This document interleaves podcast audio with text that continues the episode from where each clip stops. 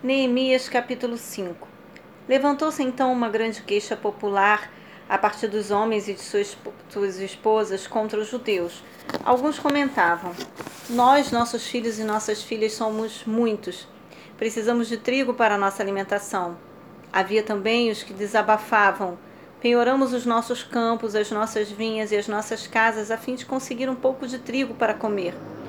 E outros que protestavam: Tomamos dinheiro emprestado até para pagar tribu o tributo do rei sobre as nossas terras e nossas vinhas. Nós e nossos compatriotas temos o mesmo sangue, e nossos filhos são como os filhos deles, e mesmo assim estamos sujeitando nossos filhos e nossas filhas à escravidão.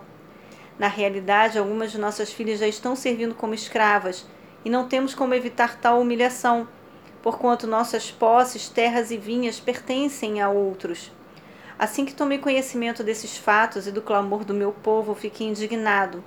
Fiz uma análise completa da situação e então repreendi severamente os nobres e os magistrados, declarando-lhes: Estais cobrando juros dos vossos próprios irmãos? E por esse motivo convoquei uma grande assembléia contra eles. E afirmei-lhes: Nós, segundo as nossas posses, compramos de volta as nossas, os nossos irmãos judeus que tinham ido sido vendidos aos outros povos, e agora vendeste os vossos próprios irmãos? Assim eles teriam que ser vendidos a nós outra vez? Eles, diante dessa confrontação, não tiveram como responder e ficaram em silêncio. Então prossegui admoestando-os: O que estáis fazendo é injusto. Deveis agir sob a direção do amor respeitoso para com o nosso Deus, a fim de evitar a zombaria e a humilhação por parte, por parte dos outros povos nossos inimigos. Eu, os meus irmãos, os meus amigos também estamos emprestando dinheiro e trigo ao povo. Todavia vamos acabar com a cobrança de juros.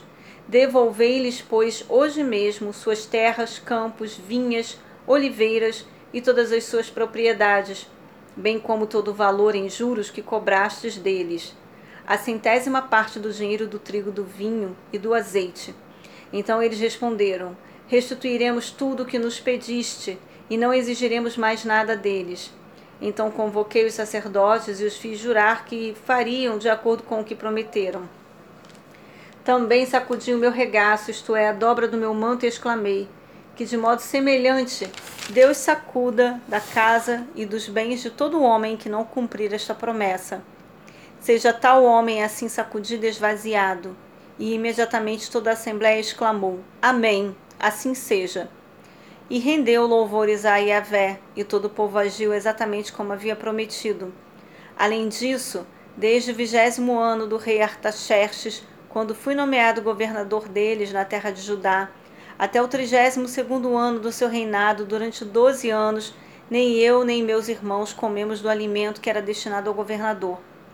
Entretanto, os governadores anteriores, aqueles que me precederam, haviam colocado uma carga pesada de tributos e impostos sobre a população, tomando do povo todos os dias 480 gramas de prata, além de comida e vinho. Até os seus servos passaram a oprimir e espoliar o povo. Contudo, por amor e honra a Deus, não agi desta mesma maneira para com a população. Ao contrário, dediquei-me pessoalmente à obra de reerguer esta muralha. Todos os meus homens de confiança foram reunidos ali e também se envolveram no trabalho, e não adquirimos nenhum pedaço de terra. Além disso, 150 homens dos judeus e dos magistrados e os que vinham a nós sentavam à minha mesa para as refeições, como também os visitantes de outras nações ao redor de nós. O que se preparava para cada dia eram um boi e seis ovelhas escolhidas. Também à minha custa eram servidas aves e de dez em dez dias muito vinho de todas as espécies. Nem por isso tomei do povo dinheiro para alimentação, que a posição do governador me garantia, pois observava quão demasiadas eram as exigências que pesavam diariamente sobre o meu povo.